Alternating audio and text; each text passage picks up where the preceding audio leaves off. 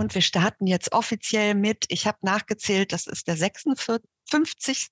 Webtalk im Rahmen der Kulturpolitischen Akademie. Mein Name ist Anke von Heil und ich freue mich sehr, dass wir nun in dieser Reihe ein Thema behandeln, das, glaube ich, so im Moment sehr virulent ist. Es geht nämlich um das Ehrenamt. Das Ehrenamt, äh, bürgerschaftliches Engagement im Kulturbereich, darum wollen wir uns kümmern jetzt in den nächsten drei Wochen. Und ähm, wir wollen natürlich gucken, was hat sich getan, was ähm, ist im Moment auch äh, auf der Agenda. Wir haben festgestellt, dass es durchaus im Moment wieder sehr hochkocht, das Thema. Ähm, wir blicken zurück vielleicht auch, ähm, was vor 20 Jahren gewesen ist, wo auch schon mal so ein Schwerpunkt ähm, auf das zivilgesellschaftliche Engagement gelegt wurde. Und wir wollen uns natürlich auch um die Praxis kümmern. Das ist nächste Woche dran und um Förderszenarien.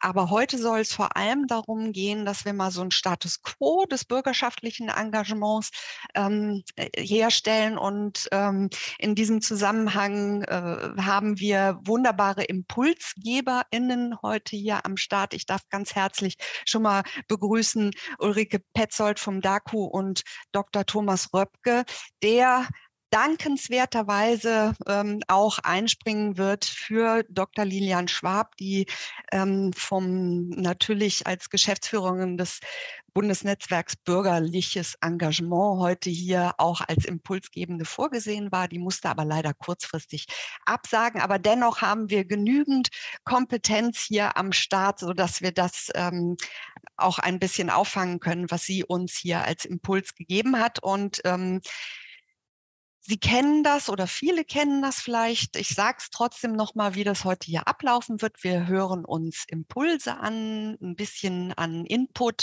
und ähm, Sie können auch gerne in dieser Zeit, wo der Input kommt, schon mal Fragen sammeln. Wir haben dafür wie immer den F- und A-Kasten vorgesehen. Das ist eine gute Möglichkeit, dass ich da dann auch die entsprechenden Fragen rauszupfen kann. Und Sie haben die Möglichkeit, gerne auch im Chat vielleicht mal die ein oder andere Kommentar abzugeben.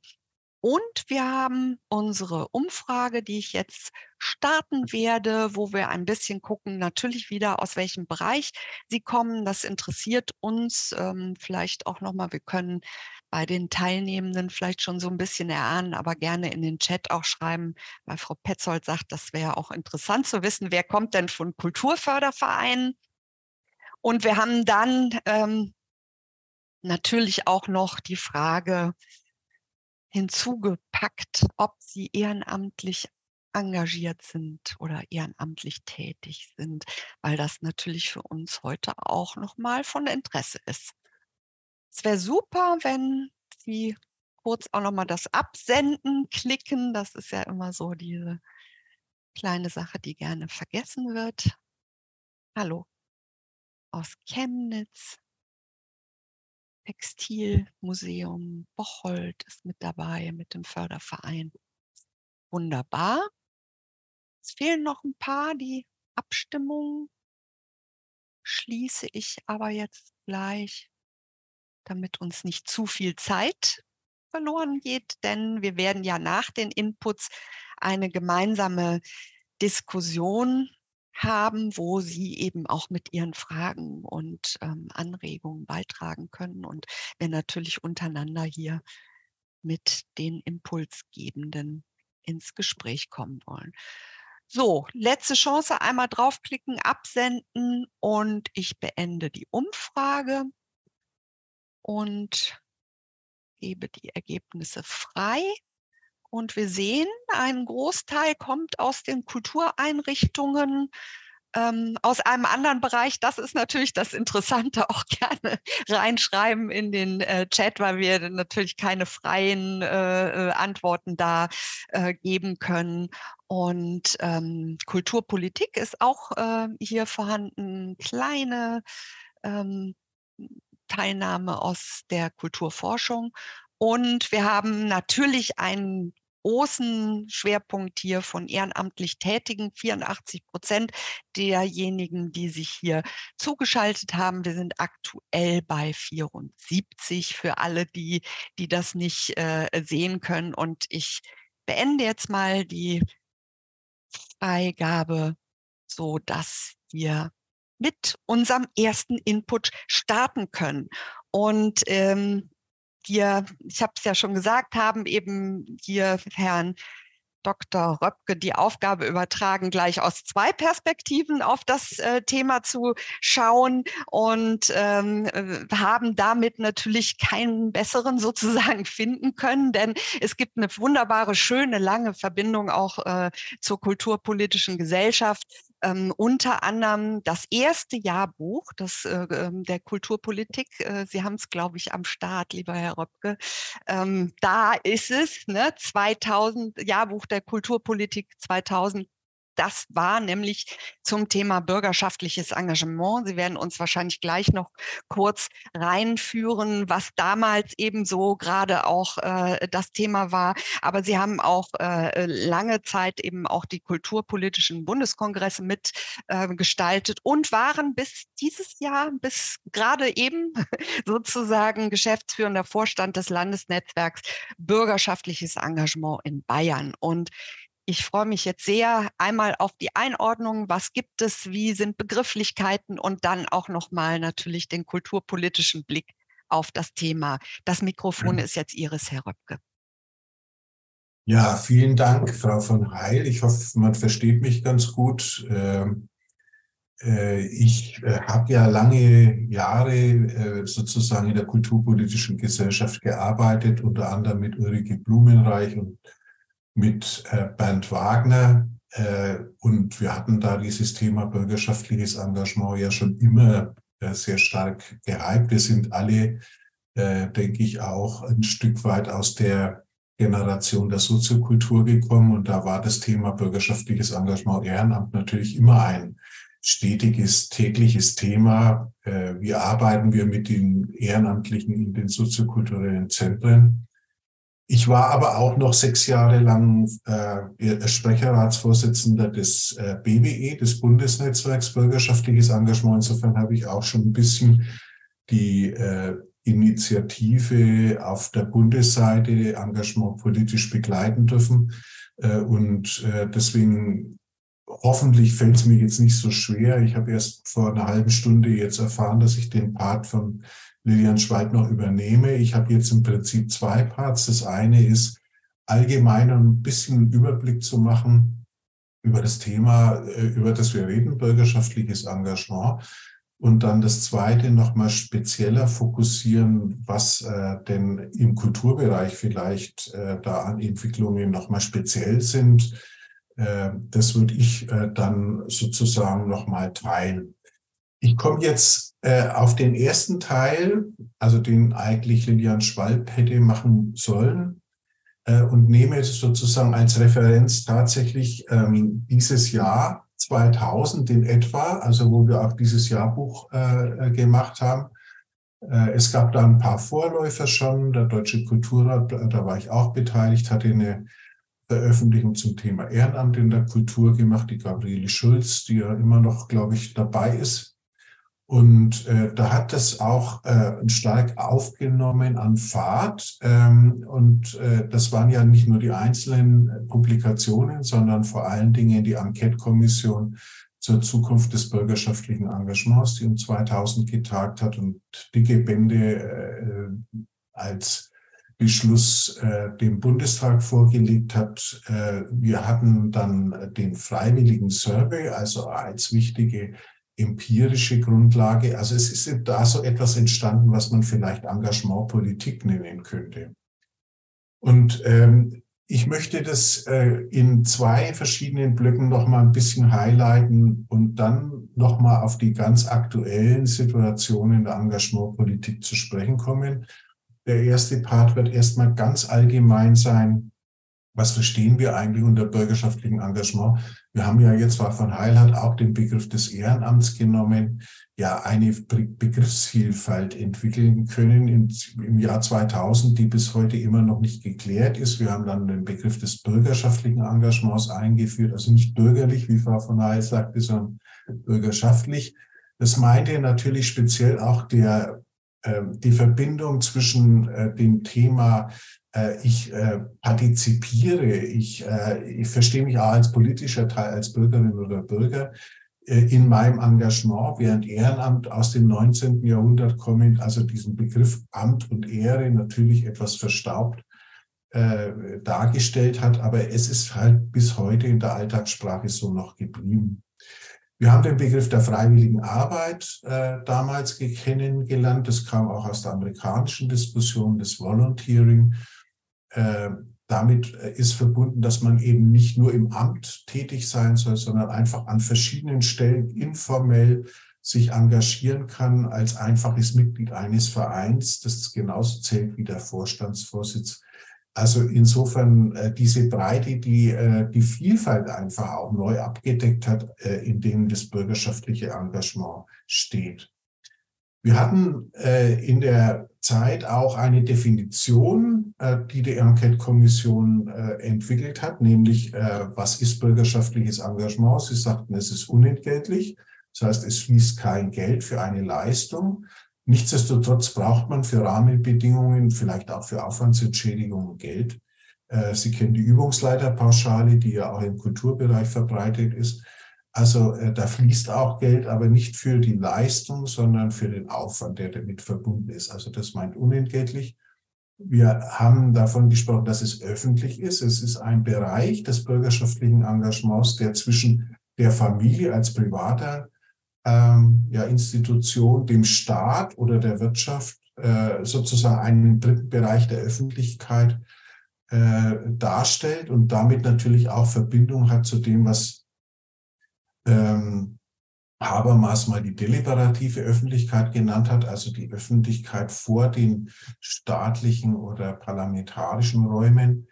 Äh, gemeinschaftlich äh, sollte es sein. Also das heißt, es ist immer auch die Verbindung mit anderen, äh, die da eine Rolle spielt. Auch äh, das Thema des Zusammenhalts, des gesellschaftlichen Zusammenhalts spielt damit natürlich rein, das auch im Augenblick sehr aktuell ist und das Thema natürlich für andere altruistisch äh, zu sein. Das heißt also etwas zu tun, was nicht nur mir gut tut, natürlich kann es auch mir gut tun, äh, aber eben auch anderen.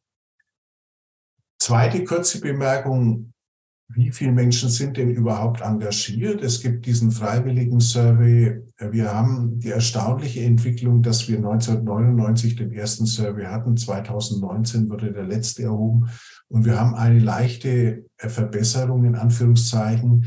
1999 äh, waren etwa 34 Prozent und heute etwa 40 Prozent aller Menschen, die über 14 Jahre sind und in Deutschland leben, bürgerschaftlich engagiert, also in diesem definitorischen Rahmen, den ich gerade äh, dargestellt habe. Das heißt, äh, es muss auch nicht unbedingt in einer Form beispielsweise eines Vereins äh, passieren oder einer Kirchengemeinde. Es kann durchaus auch informell passieren. Also es gibt zunehmend informelle Gruppen, die sich zusammenschließen. Äh, natürlich auch im politischen Bereich, den man nicht vergessen sollte, Fridays for Future, die würden sich nicht ehrenamtlich aktiv nennen, aber es ist natürlich auch eine hohe Form von ehrenamtlichem Engagement da drin. Was sich in den Jahren 2000 natürlich auch entwickelt hat äh, als, äh, ja, als äh, Merker, ist die Landschaft, würde ich jetzt mal so sagen, die Engagementlandschaft, die deutlich in Veränderung äh, ist und die natürlich auch über den äh, Engagement-Enquete-Kommissionsbericht äh, abgebildet wurde, damals schon. Äh, aber auch über die äh, Frage der, des freiwilligen Service. Denn der freiwilligen Service zeigt uns äh, beispielsweise, wenn wir jetzt mal äh, die Engagementlandschaft anschauen, so können wir ja sagen, das Herz sind vor allen Dingen die Institutionen vor Ort. 80 Prozent allen Engagements findet sozusagen im lokalen Kontext statt. Ähm, und äh, äh, da ist es natürlich in Deutschland immer noch so, dass es die Vereine sind, äh, die die tragende Säule sind. Es gibt über 600.000 Vereine in Deutschland. Äh, das ist der zentrale Punkt. Aber wir sehen, dass sich in den letzten Jahren gerade dieses informelle Engagement stark erhöht hat. Das heißt also, viele Menschen wollen gar nicht mehr einen Verein gründen, um sich zu engagieren. Das ist eine ganz wesentliche Tendenz, die wir feststellen.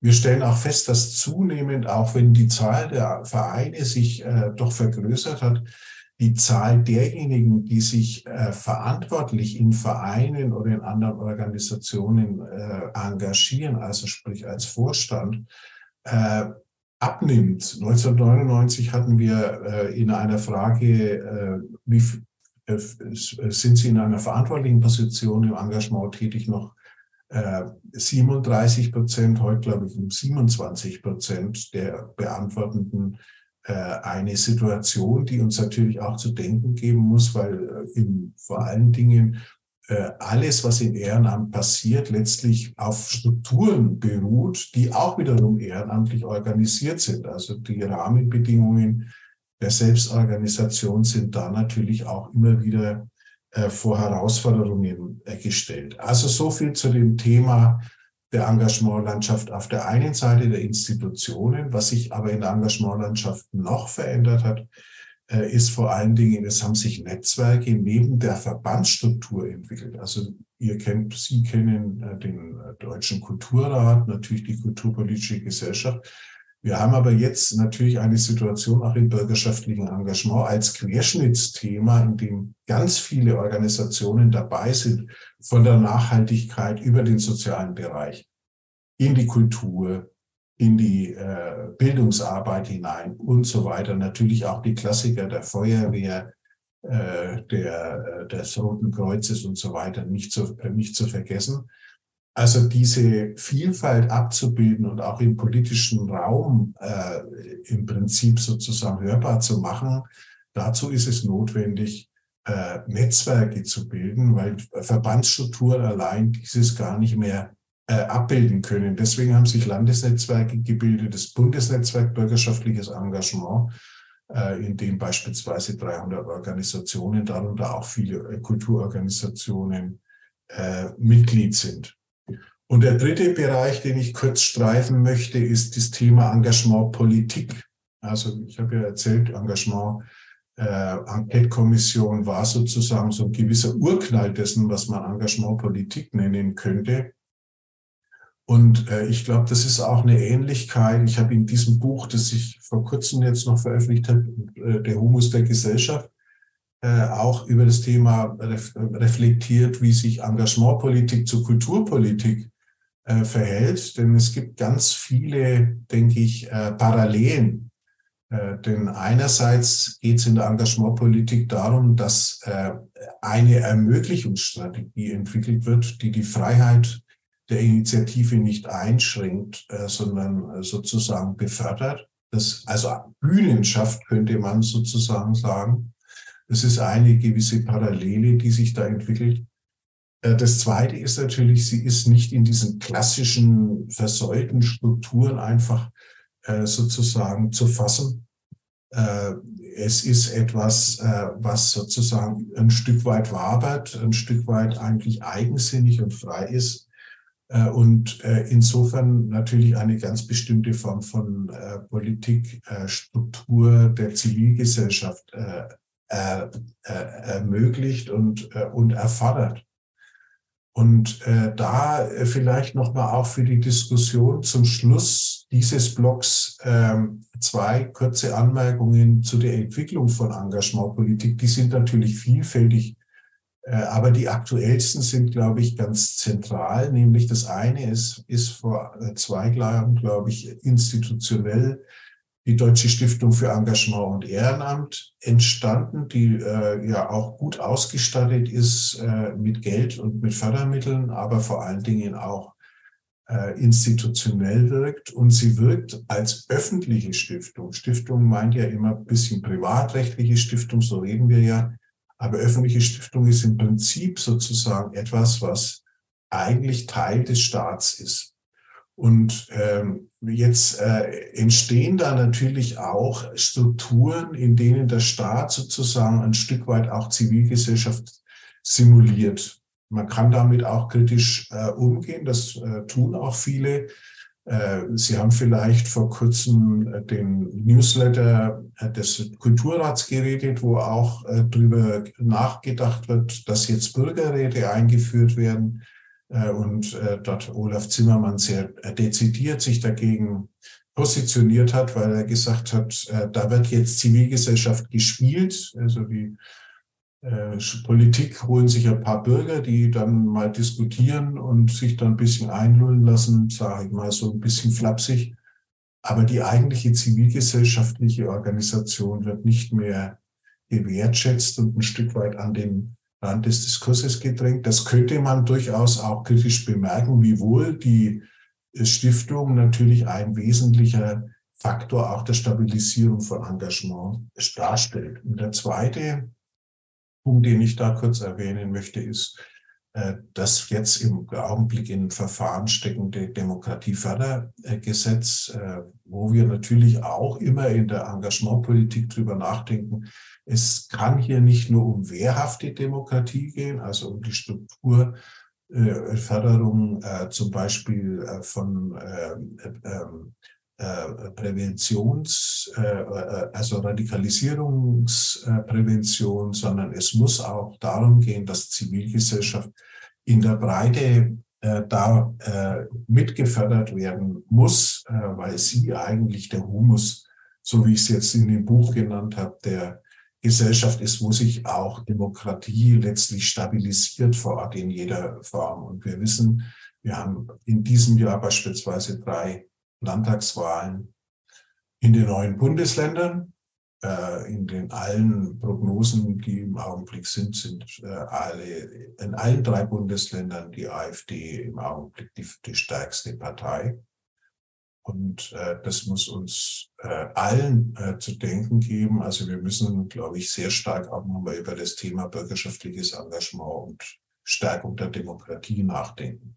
Soweit mein erster Teil. Ich hoffe, ich habe jetzt nicht so arg überzogen. genau. Ich soll gleich das zweite anschließen.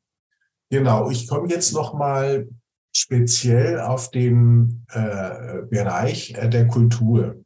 Ich habe den Freiwilligen Survey erwähnt. Die Kultur ist immer einer unter den ersten drei äh, Gebieten des bürgerschaftlichen Engagements, also hochattraktiv für viele Menschen. Äh, aber sie hat ein paar Spezialitäten, äh, die ich kurz erwähnen möchte. Ähm, und ich möchte dann nochmal darauf eingehen, kurz, warum äh, ja gerade vielleicht die Engagement-Diskussion im Kulturbereich wieder aufploppt. Also das freut mich natürlich, aber ich glaube, das ist, glaube ich, ganz wichtig. Wenn ich dann noch Zeit habe, Frau von Weil, ein paar äh, Hinweise geben auf die Frage, was politisch vielleicht äh, sinnvoll wäre. Was macht den Kulturbereich besonders? Äh, er ist im Gegensatz zum Sozialbereich, aber auch zum Umweltbereich, wenn man jetzt andere große Bereiche anschaut, eigentlich in einer spezifischen Dreiteilung da. Äh, wir haben auf der einen Seite im Kulturbereich die großen Tanker, will ich es mal so nennen, also Opernhäuser, großen Museen. Einige davon haben beispielsweise auch zum Teil aus Amerika äh, schon länger Volontierprogramme übernommen äh, oft auch in der Verbindung zwischen Fundraising und Friendraising, könnte man so sagen, äh, und haben hier auch zum Teil freiwilligen Agenturstrukturen eingeführt, äh, freiwilligen Managementstrukturen eingeführt. Aber man muss sagen, es sind sehr wenige, die da wirklich äh, sozusagen super gute Arbeit machen. Die meisten staatlichen und großen Organisationen das hat auch damals dann Kultur äh, dargestellt, äh, halten sich bei dem Thema Ehrenamt eher zurück. Der zweite Bereich ist das, dass, was man sogenannte Laienkultur nennen kann. Das ist ein großer Bereich in der Kultur. natürlich Laienorchester, Laienchöre, Laientheatergruppen und, und, und, äh, die rein ehrenamtlich organisiert sind, also überhaupt keine hauptamtlichen Strukturen haben. Und dann haben wir als dritten Bereich noch diesen hybriden Bereich, zum Beispiel der Soziokultur, wo eben äh, ehrenamtliche Initiativen, Mitarbeitende äh, und hauptamtliche sozusagen Kerne äh, miteinander sich verbinden und äh, immer miteinander äh, im Gespräch sind.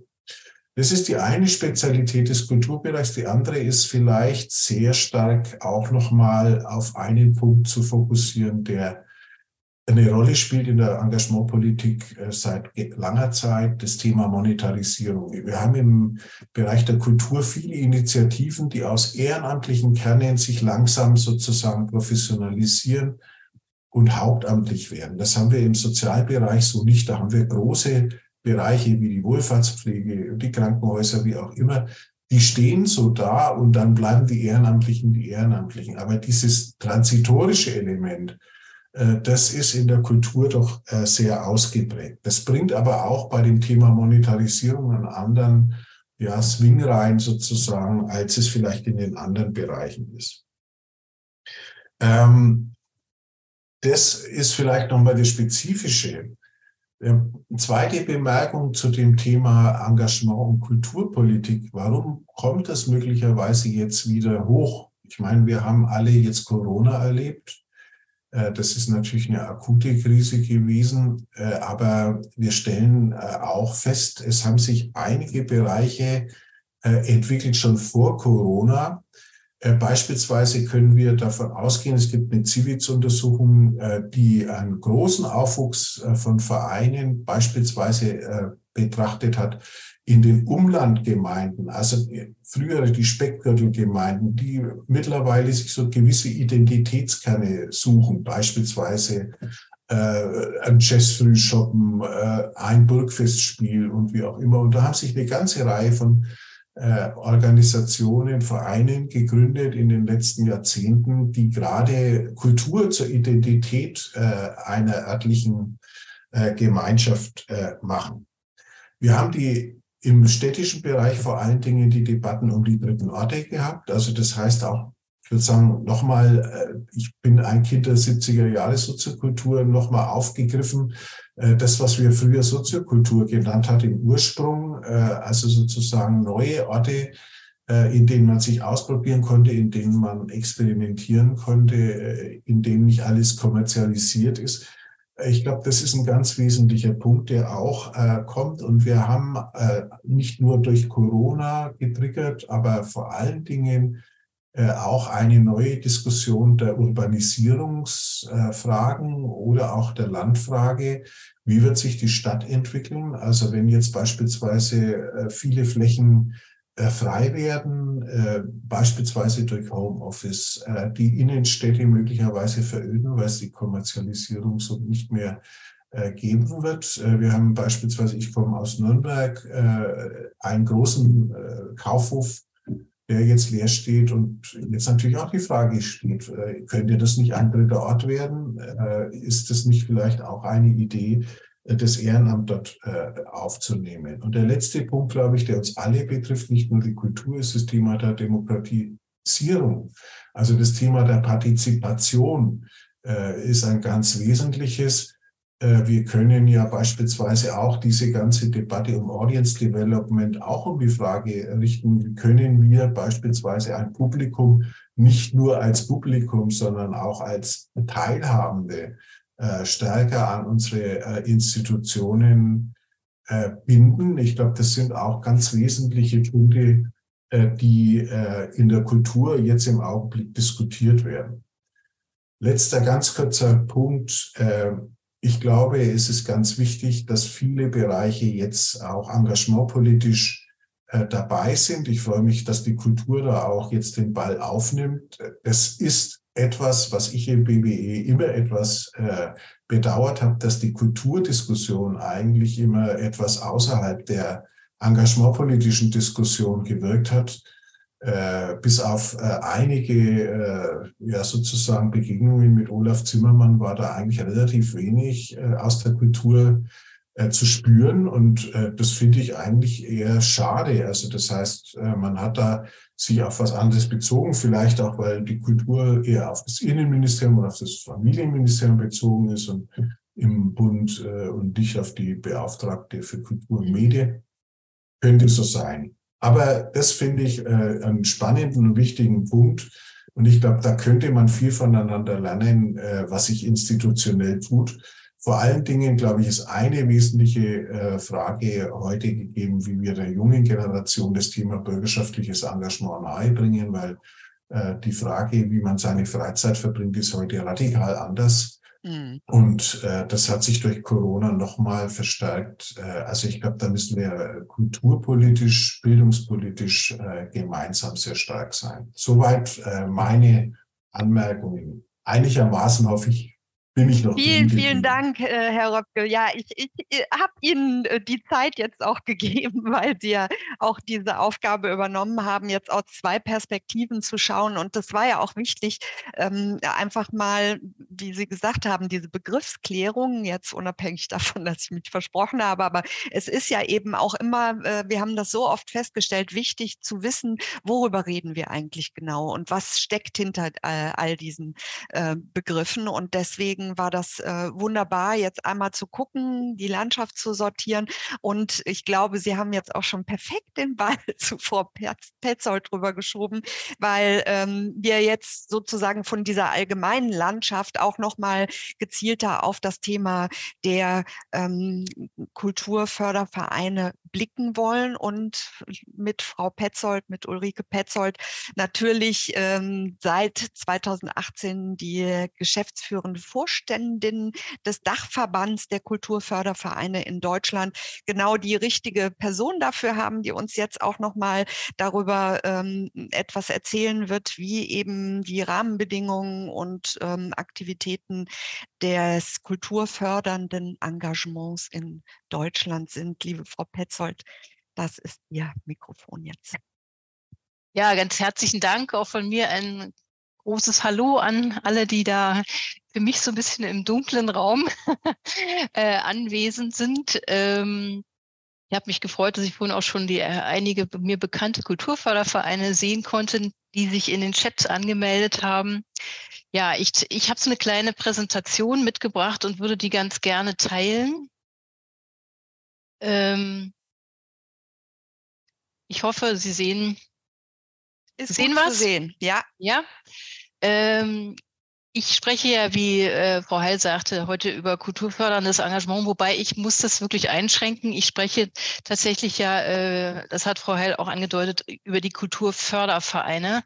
Denn kulturförderndes Engagement ist ja noch viel breiter zu sehen äh, mit dem äh, Mäzenatentum, mit Sp Sponsoren, äh, äh, mit äh, äh, Firmen und so weiter, die Mittel spenden. Und äh, das ist ja nochmal noch ein weiterer Bereich kulturförderndes Engagement. Es geht jetzt wirklich tatsächlich um die Vereine. Und ähm, so. Und hier würde ich ganz gerne äh, folgendermaßen vorgehen. Ähm, ich muss mir das doch mal hier irgendwie, na egal. Ähm, zum einen äh, ein bisschen was äh, nochmal erzählen für die, die weniger äh, in den, bei den Kulturfördervereinen zu Hause sind. Äh, was sind ihre Aktivitäten? Äh, welche Wirkungen haben sie als regionale Akteure? Und welche Bedarfe, ähm, denn ich soll ja auch über die Rahmenbedingungen sprechen, äh, haben Sie und wo kann von Seiten der Politik, angefangen von Kommune bis zu den, zum Land, bis zur Bundespolitik äh, geholfen werden. Ein, ich will das doch mal hier rüber, Entschuldigung, ne, geht nicht. Ähm, zu den Aktivitäten äh, der Kulturfördervereine. Ähm, in erster Linie unterstützen Kulturfördervereine ja Institutionen äh, von Theatern über Musikfestivals, über Kunst- und Heimatmuseen, äh, auch viele Musikschulen und Bibliotheken. Es gibt aber auch äh, äh eher Projekte oder Aktivitäten wie ein Chor, eine Musikgruppe, die gefördert wird, also die äh, unterstützt wird, also nicht die, der, der Chor selbst oder der Karnevalsverein, der gefördert wird oder ein äh, Skulpturenpark. Dann gibt es aber auch einige, die speziell auch wirklich eine, eine einzelne Kultursparte unterstützen, zum Beispiel ähm, äh, eine äh, die Literatur vor Ort oder was auch immer und aber auch Kulturerbe äh, vor Ort. Das sind dann äh, oftmals die Kulturfördervereine, die einen, die, die, die Kultur in einem Dorf oder, oder speziell unterstützen.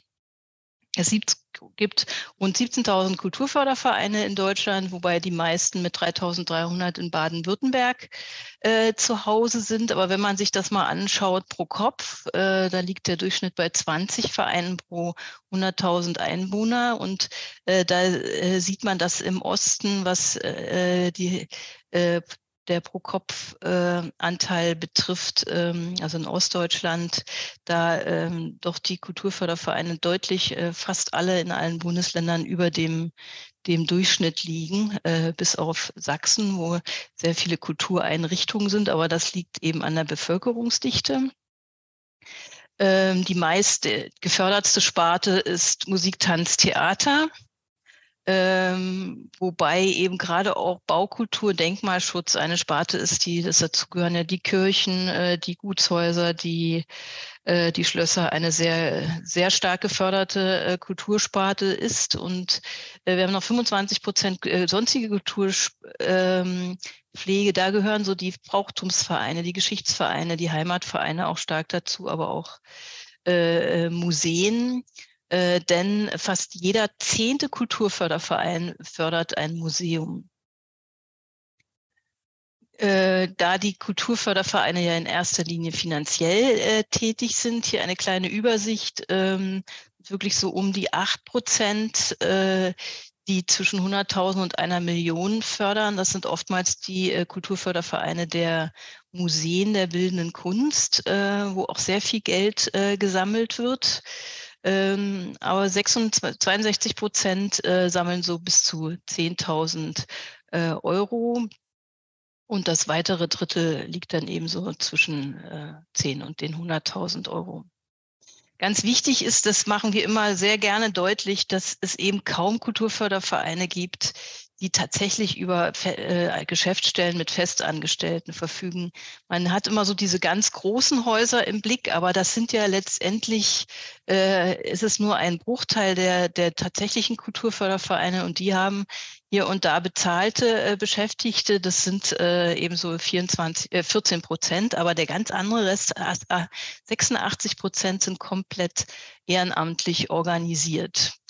Und jetzt äh, wollte ich noch mal ganz kurz was wirklich zur Wirkung sagen, damit man noch mal merkt, dass die Kulturfördervereine einfach auch noch mal ganz andere äh, Aufgaben haben. Natürlich äh, sind sie in erster Linie dazu da, dass sie ihre Kulturinstitutionen oder eben die Kultur, äh, den Kulturbereich ähm, vor Ort finanziell unterstützen. Aber eine ganz, ganz große Aufgabe ist auch die Publikumsgewinnung, die gerade auch nach der Pandemie eine sehr, sehr große Rolle spielt. Äh, sie führen einfach äh, enorm viele Aktivitäten auch durch, vom Kleinen, dass sie irgendwie WhatsApp-Gruppen äh, gründen und dann privat darüber informieren, was ihre Kultureinrichtung gerade wieder für eine tolle Premiere hat oder oder bis hin zu, dass sie ähm, ja den Blick hinter die Kulissen durchführen ähm, oder oder ähm, Sie sind aber auch Fürsprecher für Ihre Kultureinrichtungen. Also manche Kultureinrichtungen gerät ja auch in Gefahren. Dann gibt es durchaus durch äh, Mitglieder von Kulturfördervereinen Gespräche mit der Politik oder öffentlichkeitswirksame Aktionen, dass man guckt, dass man äh, Artikel in der Presse lanciert oder oder. Sie tragen sehr stark äh, zur Standortqualität und Regionalentwicklung bei, weil sie ja sich, sich für Kultureinrichten, äh, Richtungen oder Kultur einsetzen. Das, was vorhin auch äh, äh, Thomas Röpke ans, insgesamt nochmal auch äh, anderes mit äh, der Wichtigkeit letztendlich von Kultur und demzufolge kulturellem Engagement. Und äh, sie sorgen eben auch sehr stark dazu, dass das einfach eine, indem sie sich eben für Kultureinrichtungen ein, für Kultur einsetzen, äh, dass, ähm, dass sich mehr lokale Identität entwickelt und auch mit ihren Aktionen äh, dafür, dass, dass die Bindung äh, der Jugend an die Heimat mehr äh, vollzogen wird. Zum Beispiel, wenn man äh, zusammen ein Dorffest organisiert ähm, oder oder. Und deshalb tun sie auch sehr viel für das Zusammenleben vor Ort, äh, gerade auch so in, in mittelgroßen Städten oder auch, auch im, im dörflichen Bereich. Ähm, ähm, setzen sich meinetwegen äh, ein für die ähm, für den Erhalt eines Parks. Da habe ich neulich gerade mit einem Kulturförderverein gesprochen. Die haben also wirklich acht Arbeitsgruppen zu den verschiedensten äh, Bereichen, um den Gutspark zu erhalten. Von äh, die eine AG bereitet äh, Familienveranstaltungen vor, die nächste sorgt für die Öffentlichkeitsarbeit, die nächste dafür, dass der Park gemeinsam ähm, sauber gehalten wird und, und, und. Also das sind einfach die verschiedensten äh, ähm, Aktivitäten, die letztendlich wirklich auch ganz, ganz verschiedene Auswirkungen haben, eben auch auf das Zusammenleben vor Ort.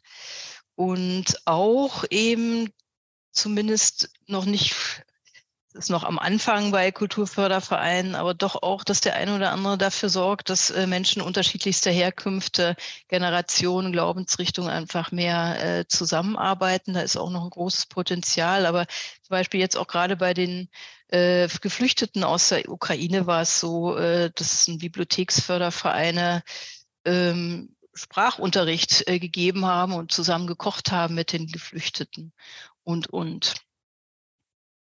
So, jetzt lassen Sie mich aber äh, doch noch äh, eher auch zu den Bedarfen kommen, die letztendlich, äh, Lilian Schwalb ist jetzt nicht dabei, aber sich, denke ich, auch decken mit äh, vielen anderen äh, Vereinen äh, für bürgerschaftliches Engagement und natürlich auch äh, mit Vereinen, die äh, im Kulturbereich aktiv sind, also auch den, äh, Thomas Röpp gesagt es vorhin, also auch den Kultur äh, oder so zum Beispiel den, den, den Laienchören oder den Laienvereinen, ähm, äh, äh, aber auch so den Hybriden oftmals auf der Seele brennen. Und da haben wir die Erfahrung gemacht, dass es also zwei richtig wichtige Dinge gibt, die immer wieder kommen, die auch bei Weiterbildungsveranstaltungen äh, immer wieder, sage ich mal, eingefordert werden. Das ist die Mitgliedergewinnung und Aktivierung und da äh, eben, was vorhin auch schon anklang, dass wir äh, auch sehr viel tun müssen dafür, dass es äh, junges Engagement gibt, wobei man da auch aufpassen muss, weil es gibt gerade bei der Generation äh, derjenigen, die jetzt äh, in Rente gibt, in, ein enormes Potenzial an Zeit, aber auch vor allen Dingen an Kompetenzen und an Erfahrungen, äh, die wirklich äh, oftmals mehr äh, Wirkung haben als äh, die, das monetäre Einzahlen äh, mit tatsächlichen Mitgliedsbeiträgen oder dem Sammeln von Geld. Entschuldigung. Zweites ganz wichtiges Thema, eben die Suche nach Finanzierungen, äh, wie macht man das, ähm, aber auch äh, wie, wie äh, kämpft man sich da gerade äh, gerade heutzutage äh, durch den immer stärker, also bürokratiestärkeren Förderdschungel und durch die verschiedensten Angebote. Weitere äh, Bedarfe sind äh, sehr, sehr stark die Vernetzung untereinander, äh, der Erfahrungsaustausch, ähm, aber auch die Zusammenarbeit mit lokalen Partnern, zum Beispiel auch mit, mit Weiterbildungseinrichtungen, die ja letztendlich auch zur Gewinnung von jungen Nachwuchs beitragen können. Aber auch Beratung und Information, äh, dann allgemein wirklich äh, überall die Weiterbildung und Qualifizierung. Ähm, aber ganz wichtig auch der Infrastruktur, die infrastrukturelle Unterstützung. Äh, viele suchen ähm, nach Räumen, äh, wo sie ihre Aktivitäten äh, durchführen können. Ähm, wenn nicht äh, wirklich ein, ein großes klassisches Haus als Institution zur Verfügung steht. Aber manchmal gibt es auch mal äh, dann doch die Möglichkeit, da auch mal eine, eine Mitgliederversammlung durchzuführen. Äh, je nachdem, also gerade im dörflichen Bereich äh, gibt es da auch sehr starke äh, Bedarfe bis hin zu äh, wirklich auch Unterstützung bei äh, IT-Ausstattung, äh, dass nicht jeder irgendwie alles einzeln anschaffen muss, sondern dass man da doch äh, so eine vielleicht eine Servicestelle hat oder auch äh, Ausleihstationen für Veranstaltungstechnik hat. Das gibt ja zum Beispiel äh, jetzt in Rheinland-Pfalz, äh, dass man da wunderbar über die, äh, ich glaube, die freiwilligen Agenturen, also so über so einige Stützpunkte dort, ähm, Technik äh, abrufen kann. Ähm, dann ist Ihnen äh, wichtig, es wird oftmals noch viel zu wenig sichtbar, ähm, was äh, an Engagement geleistet wird, äh, dass man da unterstützt bei der Öffentlichkeitsarbeit, denn letztendlich äh, können darüber ja auch wieder äh, neue Mitglieder gewonnen werden.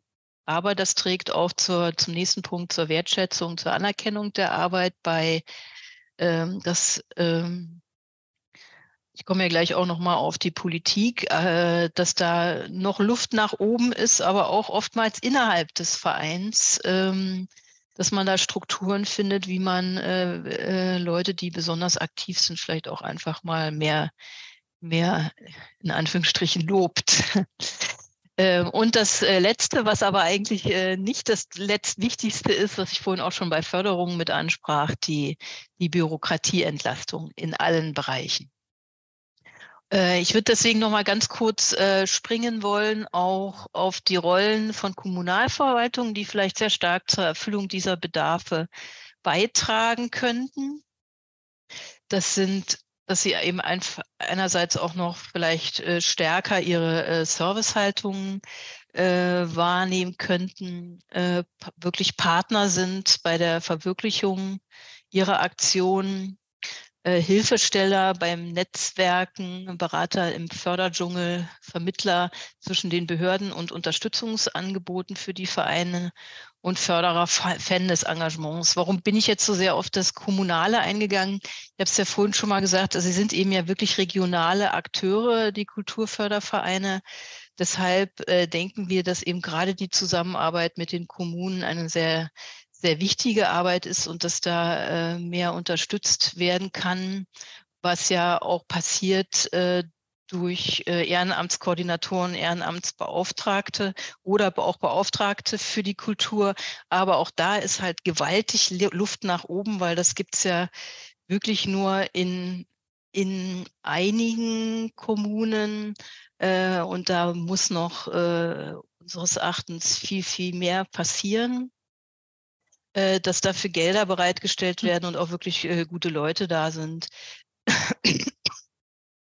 bis hin zu, dass auch die freiwilligen Agenturen und Mitfachzentralen, äh, dass die auch einfach mehr, einfach besser ausgestattet werden und man vielleicht auch noch mehr das Potenzial von Leader-Managerinnen ins Bewusstsein ruft, dort, wo, wo Leader angeboten wird. Denn die sind auch wunderbare Vernetzer mit Partnern äh, verschiedenster Art vor Ort und haben auch viel Ahnung bei der Beantragung von Fördermitteln jetzt zum vorletzten, äh, zur vorletzten Folie. Ähm, äh, der, die Länder können eben auch da, äh, viel unterstützen, gerade äh, und tun das auch hier und da schon durch, in, indem sie äh, eben mitfinanzieren und äh, gegebenenfalls auch helfen beim Aufbau von Kulturberater und Vernetzerinnen in den Regionen, weil Vernetzung ist einfach eines der wichtigsten ähm, Möglichkeiten, um, um weiter voranzukommen. Und da gibt es ja in NRW Kulturbüros, äh, das äh, die sehr, sehr, sehr vorantreibend in NRW. Die Kulturknotenpunkte in Schleswig-Holstein und in Mecklenburg-Vorpommern entsteht auch gerade, oder ist jetzt gerade Anfang des Jahres Kulturland MV entstanden.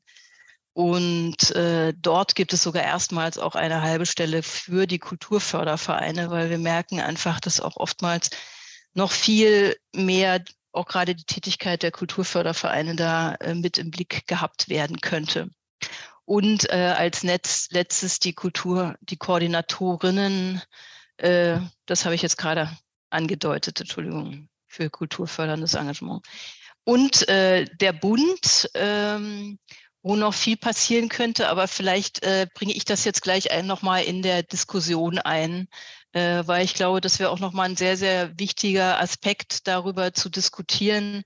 Denn wir haben äh, ja gerade eben auch von äh, Thomas Röpke gehört, dass äh, bürgerschaftliches Engagement für die Kultur ähm, noch viel mehr ins Gespräch kommen sollte. Und da kann eben gerade gerade äh, durch mehr Signale auf Bundesebene äh, noch mehr angestoßen werden.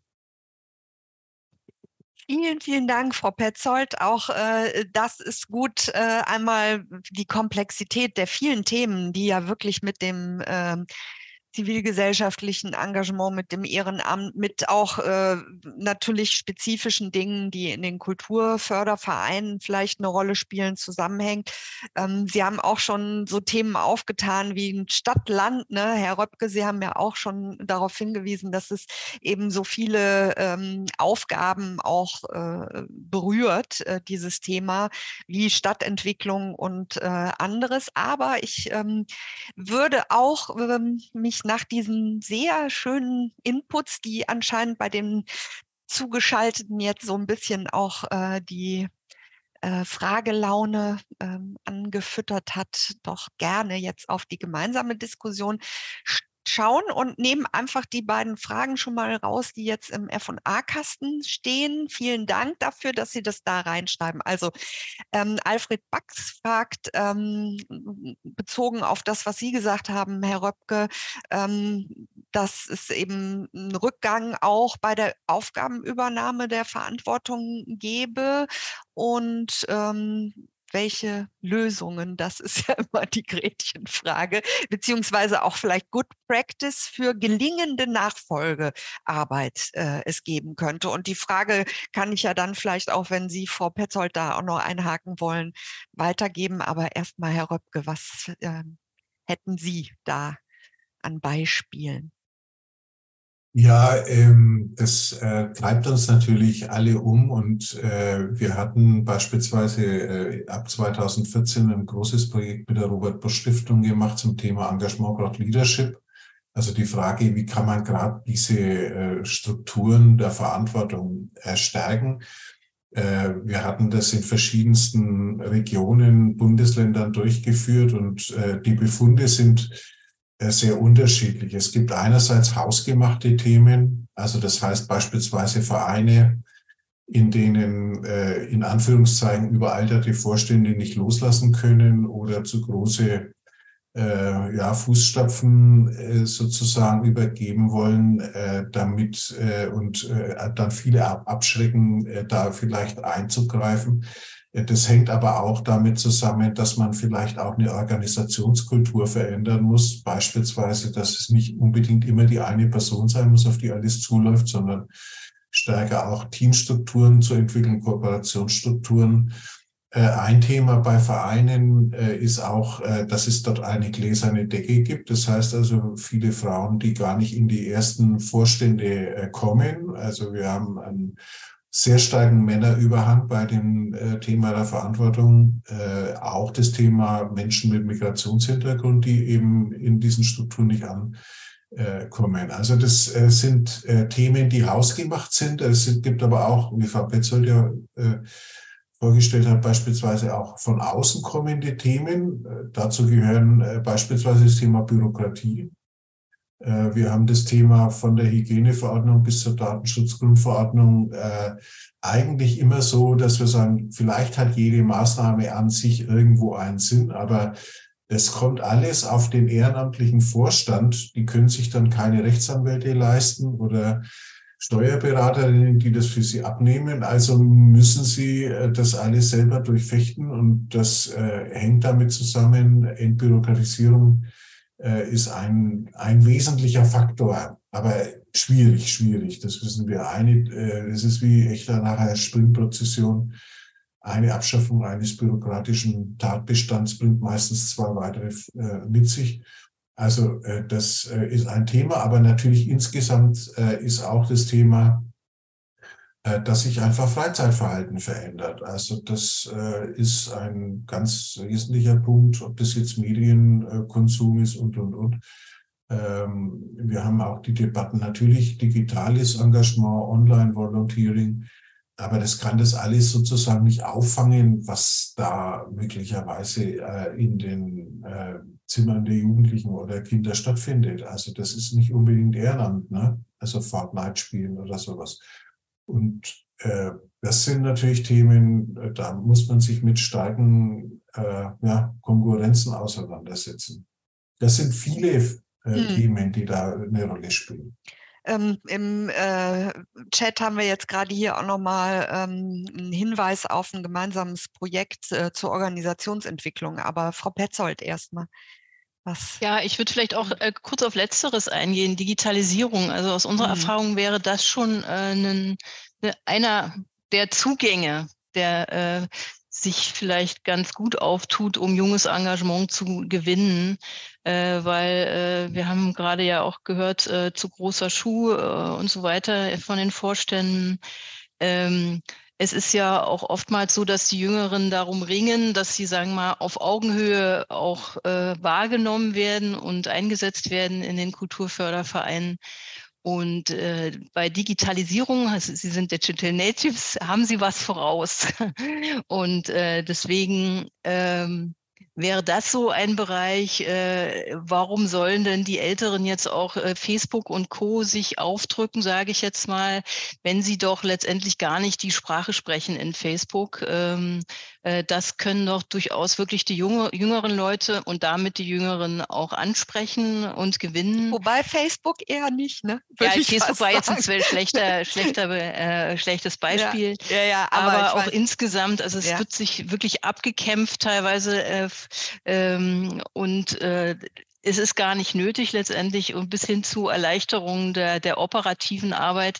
Ich habe hier gerade gesehen, äh, Projekt WHB genau so, denn das, wir haben selbst mit der, der DAKU zusammen mit dem WHB ein, ein Projekt, nämlich den digitalen Werkzeugkasten und da versuchen wir auch junge Menschen mit mit äh, den Vorständen in den Vereinen zusammenzubringen, dass sie gemeinsam digitale Tools erarbeiten. Ja, also gibt schon viele gute Ansätze, wobei diese Idee, die Herr Röpke jetzt äh, eben äh, ins äh, Feld geführt hat, das würde mich mal interessieren, ob es da tatsächlich irgendwo schon einen Beweis dafür gibt, dass das gut funktioniert, wo es eben sich nicht auf so eine Spitze ne, am Vorstand ähm, sozusagen zuläuft und einer, der muss dann für alles gerade halten, sondern wo eine andere Form auch der kooperativen äh, Führung vielleicht ähm, eben auch die Frage, kann man auch die Mitgliedschaft anders aufstellen. Diese Dinge müssen wir wahrscheinlich ähm, auch äh, äh, weiter diskutieren. Hier kommt auch nochmal äh, Digitalisierung, ähm, eben digitale Nachhaltigkeit. Ja, das ist auch nochmal ein Thema, aber ähm, dass äh, dieser dieses Toolkit auf der Seite vom DAKU, ne, das ist eben ein Ansatz, weil das ja wahrscheinlich ein Bedarf ist, den viele auch äh, äh, immer wieder ins Feld führen und sagen, wir, wir kennen uns damit nicht aus und wir brauchen da Hilfe. Ne? Ähm, ich nehme noch mal die zweite Frage, die ich hier äh, im F&A-Kasten sehe, mit rein, weil das ist zwar noch mal so eine ganz andere Perspektive, aber finde ich auch interessant, weil ich habe irgendwo mal gelesen, dass eben zivilgesellschaftliches Engagement oder gerade jetzt vielleicht dann diese äh, Variante Ehrenamt nicht da äh, missverstanden werden darf als eben äh, kostenlose Dienstleistung oder Dinge, die da ähm, so ähm, eben wie hier Priska Milke schreibt, schreibt, äh, normale bezahlte Stellen ersetzen sollen. Ne? Sie schreibt eben gerade, Studierende sind oft auf Jobs im kulturellen Bereich angewiesen, die jetzt aus Kostengründen mehr und mehr ins Ehrenamt ausgelagert werden. Ähm, ist das auch so eine Wahrnehmung im Kulturbereich vor allem? Also ich kann ähm, ich kann natürlich sagen, äh, diese Debatte gibt es äh, schon seit geraumer Zeit, also seit dem Jahr 2000 auf jeden Fall sind wir immer mit dem Thema äh, befasst. Damals war ein großes ähm, Erlebnis in der Kulturpolitik beispielsweise die Schließung der Bücherhallen in Hamburg, beziehungsweise sozusagen die Alternative, wenn ihr sie weiterführen wollt, dann macht sie doch ehrenamtlich. Also damals auch sozusagen als Sparprogramm aufgelegt. Ähm, äh, das haben wir auch tatsächlich sozusagen in der Situation äh, des Mindestlohns. Also der Mindestlohn äh, ist ja eine Grenze dann gewesen, wo man dann möglicherweise auch ein Stück weit in Anführungszeichen den Mindestlohn unterbietet, indem man sagt, naja, dann geht man halt auf die Ehrenamtspauschale oder auf, ein, auf eine Aufwandsentschädigung äh, aber zahlt da keinen äh, keinen Lohn und die entsprechenden Lohnnebenkosten äh, dazu.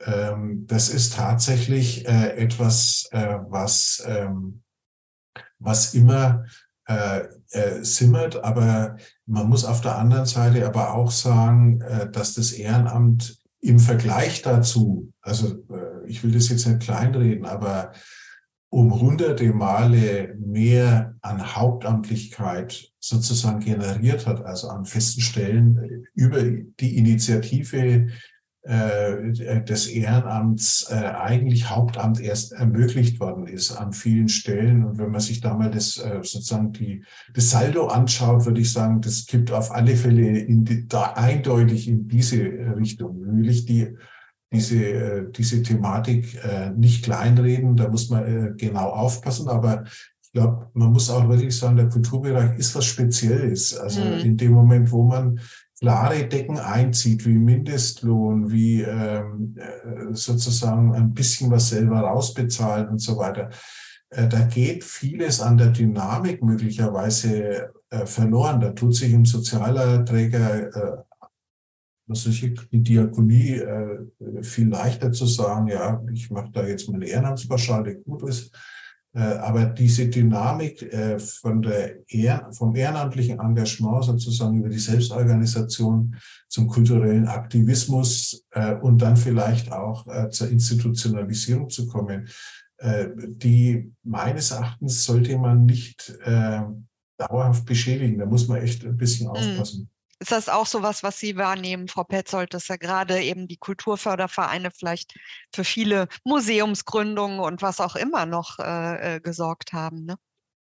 Ja, auch äh, einfach mit den Aktivitäten, die sie dann äh, machen, wo sie vielleicht sich wirklich mehr einbringen, auch dann automatisch auch wieder noch andere Funktionen ein, nämlich eben zur Publikumsgewinnung beitragen oder oder. Also ich kann das nur unterstreichen, was Herr Röpp gesagt und ähm, äh, es ist aber letztendlich so, dass es auch immer wieder von den Kulturfördervereinen betont wird, dass sie keine Lückenbüßer sein wollen. Äh, auf gar keinen Fall.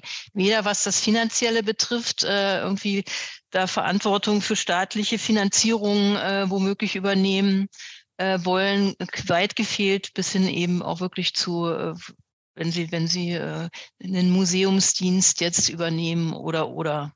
Hm. So also, werden sie manchmal halt offen gehalten noch mit Ach und Krach.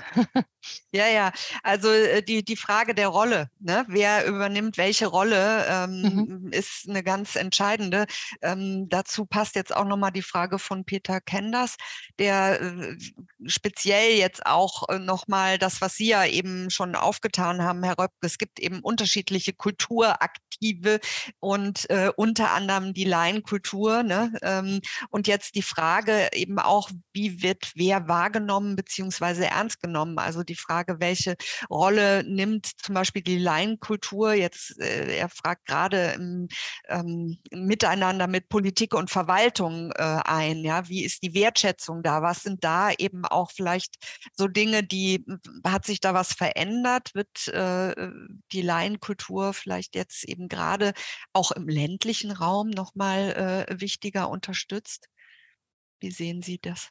Ähm, also wie gesagt, es gibt immer gute Beispiele. Ich würde jetzt aber sagen, äh, in den meisten Fällen kann ich dem Herrn Kenders nur recht geben. Es ist einfach so, äh, äh, auch bis hin heute soziokulturelle Ansätze, dritte Orte Ansätze, Laienkulturansätze spielen meines Erachtens in der kommunalen Kulturpolitik noch eine viel zu untergeordnete Rolle. Äh, wir haben beispielsweise hier in Nürnberg eine Diskussion ähm, äh, um die Renovierung unseres Opernhauses. und äh, eine Ausweichspielstätte, die, also man muss sich das ja mal auf der Zunge zergehen lassen, wahrscheinlich den städtischen Haushalt um eine Milliarde äh, Euro ähm, sozusagen äh, belasten wird. Und wir haben dann mal äh, einen Menschen aus der sozialen, ähm, äh, aus, der, aus dem kulturellen Aktivismus gehabt, der hat gesagt, und das hat es mal ausgerechnet, glaube ich, das wäre ungefähr das, äh, der Förderansatz der freien Szene, äh, der über 5000 Jahre halten würde, wenn man das mal umrechnen würde. Also ich meine, allein äh, die Dimensionen äh, der, traditionellen großen äh, Kultur Einrichtungen äh, und dem äh, der freien Szene, der Rheinkultur, äh, die ist äh, meines Erachtens äh, schon äh, seit langem, langem äh, in der Kulturpolitik äh, verschoben. Deswegen haben wir schon 2000 dieses Thema bürgerschaftliches Engagement mal aufgegriffen. Äh, aber äh, das ist bis heute eigentlich noch nicht behoben. Mhm. Ja, Vielleicht darf ich kurz ergänzen, ja. also weil auch wenn ich jetzt ja für die Kulturfördervereine eigentlich spreche, aber da habe ich ja vorhin auch gesagt, dass die ja sehr viel für das Zusammenleben vor Ort tun, sprich immer dieses äh, starke Wort für die Demokratieentwicklung, was übrigens auch, ich sehe hier gerade Daniela Daus, auch die Heimatvereine leisten, die auch zu den Kulturfördervereinen gehören, aber eben auch äh, die Amateurmusiker, weil sie sind mal, oftmals also wirklich der einzige soziale Anlaufpunkt gerade äh, in so einem Dorf oder für fünf Dörfer, wenn es nicht gerade ein Feuerwehrverein gibt oder oder von daher müsste eben gerade auch die äh, Amateurmusik äh, oder überhaupt äh, dieser Amateurbereich noch viel mehr äh, ins Blickfeld geraten, auch der Politik. Ja, das ist ja immer die ähm, diese Thematik, ne, Wertschätzung und äh, äh, was was kann man tun, um um das vielleicht auch noch mal die Bedeutung und da schlagen wir dann natürlich dieses Rad wieder hin zur Demokratieförderung wahrscheinlich ähm, eben wie, wie stark muss man das auch noch ins Bewusstsein setzen, äh, wobei man natürlich immer vermeiden muss, dass Dinge aufgerechnet werden, aber das ist natürlich 5000 Jahre freie Szene gegenüber. Das führt natürlich auch wieder in die Diskussion der Nachhaltigkeit, ja, wo es ja darum geht, müssen wir immer größer und neuer und äh, ähm, solche ähm, großartigen repräsentativen Dinge da ähm, in die Landschaft setzen. Ähm, aber ich gucke jetzt noch mal, was, was hier noch mal, es gibt, geht eben in so viele äh, unterschiedliche Bereiche hinein, aber hier ähm, ist noch mal von Dieter Bauer der, der Fokus auf die Frage Übernahme eines Ehrenamts, wo wir ja auch ähm, vorhin schon mal äh, kurz äh, dran gewesen sind, Nachwuchs, ja, die Frage, was motiviert eben auch, was sind heutige, Herr Röpke hat es schon gesagt, veränderte Lebenslagen, die vielleicht auch zu einer Veränderung bei der Übernahme des äh, Ehrenamts führen könnten. Und Herr Bauer ist der Meinung, dass eben auch das Thema Bürokratie, ne, die Frage, wie einfach komme ich eventuell auch an Töpfe äh, heran, ähm, eine Rolle spielen sollte. Ähm, das wird von Herrn Bax voll wird dem zugestimmt und äh, eben auch ähm, Frau Petzold hat ja eben schon nochmal auf diese regionalen Knotenpunkte auch hingewiesen. Jetzt hier der Vorschlag, sind das ähm, möglicherweise Stellschrauben, die das diese Frage, wie kommt man an die Töpfe, wie kann man das noch besser äh, unterstützen, eine, eine, wichtige Rolle spielen, die Unterstützung in, in solchen Förderanträgen und so. Naja, ich kann nur sagen, äh, wir haben in Bayern beispielsweise die Einrichtung bei der Staatssicherung eines Bürokratiebeauftragten. Wir hatten lange äh, als Landesnetzwerk mit diesem ähm, zu tun. Ein sehr engagierter Mensch, äh, der aber auch sehr deutlich sagt, gegen welche Windmühlen er da antritt. Und ähm, die Frage, die sich da beispielsweise stellt, ist einfach oft so äh, äh, verzwickt. Ja, also das heißt jetzt beispielsweise das Datenschutzgrund, äh, die Datenschutzgrundordnung ist im Kern natürlich auch etwas, was gegen Google und äh, keine Ahnung, Amazon und Co. sich gerichtet hat, aber natürlich äh, als Kollateralschaden äh, die Geburtstagsliste des Vereins trifft. Mhm. Ja. Und äh, das ist halt das, äh, das Thema, ja. Und äh, wie kriege ich das hin, also äh, da etwas zu machen? Deswegen sage ich immer Entbürokratisierung. Wir haben es beispielsweise jetzt mit dem bayerischen Bürokratiebeauftragten haben wir gesagt, also schaut euch doch mal bloß die Sachen an, für die das Land Bayern zuständig ist und nicht immer bloß die Brüsseler und dann drauf schimpfen. Und da gibt es ja zum Beispiel das Fördermittelrecht, aber beispielsweise zum, zu sagen, ja, es gibt so viele kleine Vereine und die müssen dann einen Eigenanteil von mindestens zehn Prozent für eine Förderung bringen. Äh, warum muss denn das sein? Äh, könnte ja vielleicht auch das ehrenamtliche Engagement dazu reichen. Warum muss das denn in Geld äh, fließen und so weiter? Ich habe vom Finanzamt, äh, vom Finanzministerium eine ellenlange An Antwort bekommen, äh, die mich nicht zufriedengestellt hat, aber das, äh, das ist äh, schwierig. Deswegen sage ich, auf Entbürokratisierung hoffen. Man muss sie immer wieder versuchen. Äh, keine Frage. Aber ich glaube, das Wichtige ist, A, äh, die Menschen zu unterstützen in ihrer ehrenamtlichen Situation. Deswegen sind solche Themen, Frau Petzold hat es ja aufgerufen, äh, ob die jetzt kommunale äh, Beratungsstellen sind, Freiwilligenagenturen, die sagen, ich habe da ein Thema, ich habe da ein Problem, wer hilft mir da jetzt bei dem Förderantrag beispielsweise? Äh, das, das ist die eigentliche Entlastung, also Fachleute zu haben, die über den Bereich vielleicht auch der Kultur hinaus, wie Lieder ja, sind ja auch äh, Leute, die über den Kultur hinaus äh, äh Bereich äh, da äh, aktiv sind, äh, dass die da sind und dann eben entsprechend die Vereinsstrukturen äh, unterstützen und entlasten, weil wir, glaube ich, nicht damit rechnen können, dass wir in einem nennenswerten Sinn tatsächlich Kultur äh, entbürokratisieren oder bürgerschaftliches Engagement. Da bin ich, kämpfe ich seit 30 Jahren und bin etwas ernüchtert. Ja, ich meine, gerade das mit dem äh, Eigenanteil ist, glaube ich, so wirklich eines der, der größten Probleme, die, die dann bei der Mittelvergabe ähm, eine Rolle spielt. Frau äh, Petzold, ja, ja, wobei, also ich, ich würde trotzdem, auch wenn Sie schon ermüdet sind, trotzdem nochmal die Keule schwingen, äh, dass wir uns nach wie vor darauf, dafür einsetzen sollten, das Gesetzgebungsverfahren, also sind wir jetzt äh, beim Bund, was ich vorhin auch schon andeuten wollte, dass wir wirklich weiter darum kämpfen, dass wenn neue Gesetze kommen, dass man eben wirklich prüft, ob sie äh, tauglich sind, auch äh, für Gemeinnützige, für Vereine. Also wir haben es letzt, äh, vor zwei Jahren ja geschafft, dass das Transparenzregistergesetz angepasst wurde, weil da wurden wirklich Maßstäbe gesetzt wie ein, ein großes Wirtschaftsunternehmen. Und das sind eben oftmals die, die Scheren, die dann so weit auseinanderklaffen. Und äh, da sind einfach, ist auch die Unterstützung der Länder gefragt und der Bundestagsabgeordneten, aber dass wir auch, das ist jetzt wieder eine Frage an uns, die Verbände BBE und so weiter, ne, wie wir hier alle heißen, äh, dass wir da auch im Bündnis für Gemeinnützigkeit nicht, nicht nachlassen und, und darum kämpfen. Das kann einfach nicht sein, dass da mit dem gleichen Maßstab gerechnet wird wie mit einem Wirtschaftsunternehmen. Mhm. Also es, deswegen ist ganz wichtig, dass die, die Arbeit eben von solchen Initiativen, äh, Verbänden äh, da immer den, den Finger in die Wunde legt.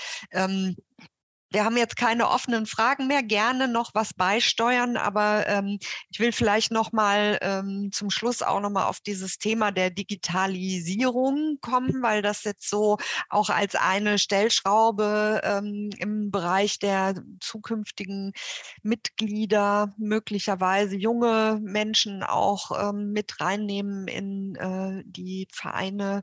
Ähm, eine wichtige Sache ist, die man weiter befördern muss. Ähm, wir haben schon gehört, es gibt eben einfach auch die Frage äh, bestimmter Skills und in dem Zusammenhang vielleicht auch eben die Frage nach Weiterbildung und Professionalisierung. Ist ja auch so, so ein bisschen, dass man vielleicht äh, sich da auch nochmal in diese Richtung umtun muss. Was gibt es an Möglichkeiten?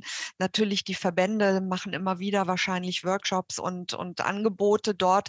Aber äh, wie wichtig ist eben auch, ähm, diese vielleicht auch Initiative aus äh, dem zivilgesellschaftlichen Ehrenamt, äh, Engagement hinaus, äh, sich, sich da eben auch bestimmtes Wissen anzueignen und nicht zu sagen, ach, wir, wir können das nicht, wir brauchen jetzt jemanden, der das für uns erledigt. Wäre jetzt mal so eine äh, Frage auch in die Runde. Ja, es gab äh, es gibt äh, auch, ich habe ja die Engagementpolitik genannt, äh, es gibt äh, einen jeweils in einer Legislaturperiode erstellten Engagementbericht, also sozusagen einer Fachkommission. Der letzte war über das Thema Digitalisierung. Da gab es ganz viele interessante Anregungen. Ähm, man muss aber natürlich auch bei dem Thema Digitalisierung sehen, ähm, ich sage mal jetzt beispielsweise an einem äh, Verein, ja, äh, es ist ja nicht so, dass ich jetzt da junge Menschen habe, die sagen, ja, legt mal los und macht jetzt mal eine Internetseite, äh, sondern da sind ja Inhalte drin. Und über diese Inhalte will natürlich auch ein Vorstand bestimmen, ja, in Anführungszeichen. Also muss eine, ein Diskurs stattfinden. Wenn ich jetzt auch ein neues Medium aufmache, äh, geht es auch immer um die Fragestellung, wie die analoge, echte Welt, in Anführungszeichen mit der digitalen Welt, äh, sich sozusagen diskursiv beschränkt. Und äh, das ist auch zum Teil mühselig. Also das äh, kann man, ne, wenn man Newsletter allein solche Dinge macht oder Facebook äh, äh, oder Instagram-Post macht, äh, dann hat man immer mit Inhalten zu tun, und äh, wie stellt man die dar und äh, wie äh, betrifft es eigentlich auch die DNA eines Vereins oder einer Initiative. Also das ist immer auch eine Verknüpfung. Also insofern, ja, es sind spannende Themen. Es gibt auch Bereiche, wo sozusagen Online-Volunteering eine Rolle spielt, also wo man jetzt nicht sozusagen das Analoge in Anführungszeichen ins Digitale äh, dann transponiert, sondern tatsächlich auch äh, äh, Online-Volontieren, beispielsweise äh, Ehrenamtspersonen, die im, im digitalen Bere Bereich äh, eine zunehmend wichtige Rolle spielen. Sie kennen nebenan.de vielleicht und solche Themen. Mhm. Äh, also das sind äh, schon spannende äh, Entwicklungen. Äh, auf jeden Fall muss man das aufgreifen, aber man muss sagen, auch das macht Arbeit und Mühe und Abstimmungsaufgaben. Das, das auf jeden Fall. Das mhm. ist nur, wenn man jetzt mal in andere Bereiche reinguckt. Ich sag nur ne, Fridays for Future oder eben auch äh, so Initiativen wie Lützi bleibt und so weiter. Die haben ja alleine über ihre Social Media Präsenzen wahnsinnige äh, Aufmerksamkeit bis hin eben zu dem, was dann ja auch immer wieder folgt. Wir wollen, dass über uns berichtet wird. Wir wollen auch ähm, Sichtbarkeit, hatte Frau Petzold auch schon ins Feld geführt das sind ja so Dinge. Und im Kulturbereich äh, ist immer noch so ein bisschen dieses, äh, Sie haben es auch schon angedeutet, ne?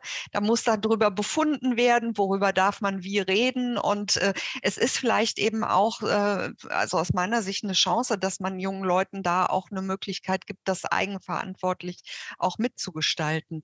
Frau Petzold, welche Erfahrungen haben Sie gemacht, auch mit dem Toolkit und mit diesen Dingen, die da, Sie haben jetzt natürlich auch mit dem Think Tank zum äh, äh Daku da vielleicht auch viele, die, die da so eine Energie reingeben, sich auch in den sozialen Netzwerken noch stärker damit zu beschäftigen? Ja, also ich das alles, alles richtig. Man muss nur, ich glaube, das klang auch mit Bayern Röpke gerade ein bisschen an, äh, die Kirche im Dorf lassen. Das Problem ist wirklich, äh, da, dass es muss da was passieren. Äh, viele ähm, haben dazu aber nicht die Kraft oder meinen, sie sind schon genug aufgestellt, äh, weil einfach, wir haben über Bürokratie und so weiter gesprochen, ähm, äh, dass also manche Leute sich sowieso schon, weil sie vielleicht auch die Aufgaben noch nicht so verteilen im Verein, was auch immer, einfach zu viel um die Ohren haben. Und da es sind oftmals ja wirklich sehr kleine Vereine mit 20 bis 100 Mitgliedern und da muss man auch ein bisschen aufpassen, was wirklich in der Kürze der Zeit schaffbar und machbar ist. Und auch beim digitalen Werkzeugkasten ist es so, wenn wir auf die Vereine zukommen, dann es ist sehr, sehr schwierig, da welche zu gewinnen, weil sie immer erst sagen, ja, äh, wir haben, wir können das schon alles oder wir brauchen das nicht. Aber deswegen gibt es das ja auch. Deswegen machen wir das auch, um sie dafür zu sensibilisieren. Und wenn sie dann mitmachen, dann merken wir doch, wie, ähm, wie begeistert sie dann zunehmend werden äh, von der Anwendung der Mittel.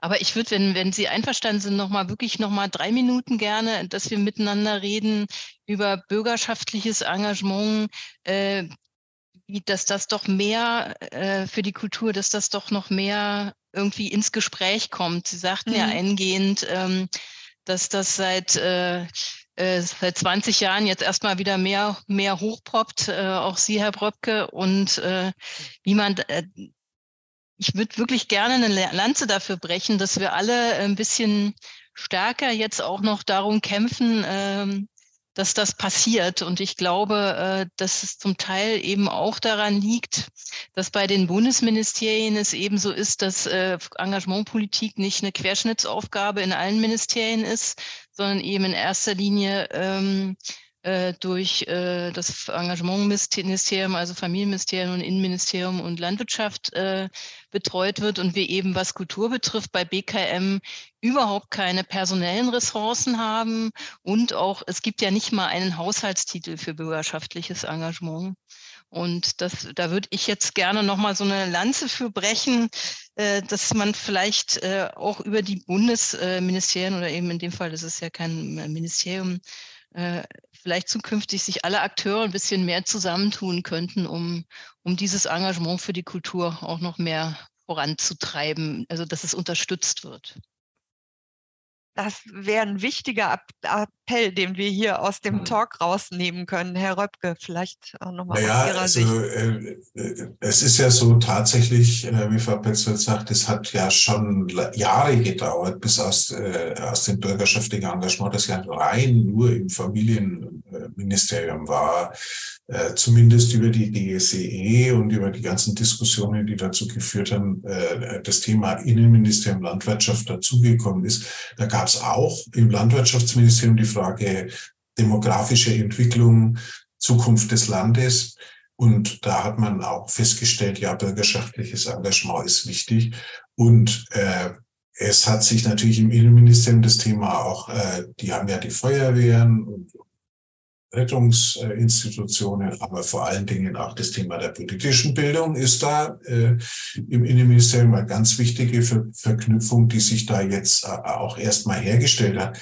Aber natürlich Kultur ist außen vor, genauso der Bildungsbereich.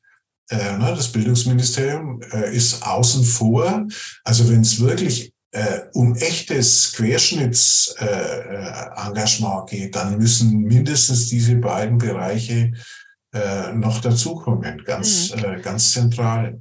Also in diesem Zusammenhang kann ich auch auf ein Good Practice hinweisen in Baden-Württemberg, die ähm, wo, wo eben das Kultusministerium mit dem mm, Landwirtschaftsministerium zusammen so ein Fortbildungsprogramm kreiert hat. Create for Culture heißt das, wo eben die ähm, vor allem Kulturinstitutionen im ländlichen Raum ähm, Kulturvereine, ähm, natürlich die, die ähm, auch ehrenamtlich geführten, aber eben auch die kleineren Einrichtungen dann äh, eben auch eine Zeit lang begleitet werden, weil das ist, glaube ich, ganz wichtig, dass man nicht nur sagt, so, ihr habt jetzt hier einmal, so könnte es gehen, sondern dass vielleicht auch in dem Prozess, Sie haben ja am Anfang auch, Herr Röpke, darauf hingewiesen, dass es vielleicht eben auch Organisationsentwicklung braucht, dass man anders sich aufstellen muss. Wir werden ja nächste Woche mal auch äh, mit äh, der Praxis nochmal darüber sprechen, wie macht ihr es denn, was sind eure eure veränderten Herangehensweisen, weil das muss, glaube ich, auch sich anders äh, ein bisschen äh, äh, zusammen ähm. Und äh, da in dem Zusammenhang denke ich, dass solche Programme, die eben über einen längeren Zeitraum vielleicht auch mit begleiten, äh, eine ganz schöne Sache sein könnten. Ähm, vielleicht packe ich das gleich nochmal in den Chat rein, eben dieser Hinweis. Hier kommt auch nochmal ähm, der, ein, ein Hinweis zur digitalen äh, Werkzeugkasten, den wir hier, das ist der von, von Daku oder?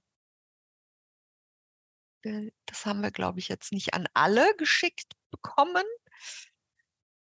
Ich tue das noch mal rein. Man muss immer gucken, was man auswählt. Das ist jetzt bei uns in der Gruppe gelandet. Also ähm, ah, nochmal ein anderer von Kulturfördervereine EU, ähm, ein Werkzeugkasten und ähm, digital, äh, beim, beim Engagement und äh, DSGVO ähm, eben, das ist ja, äh, glaube ich, auch äh, etwas, was Sie eben angesprochen haben, Herr Röpke, eben diese, diese Möglichkeit auch der rechtlichen Sicherheit, die man da ähm, äh, haben kann.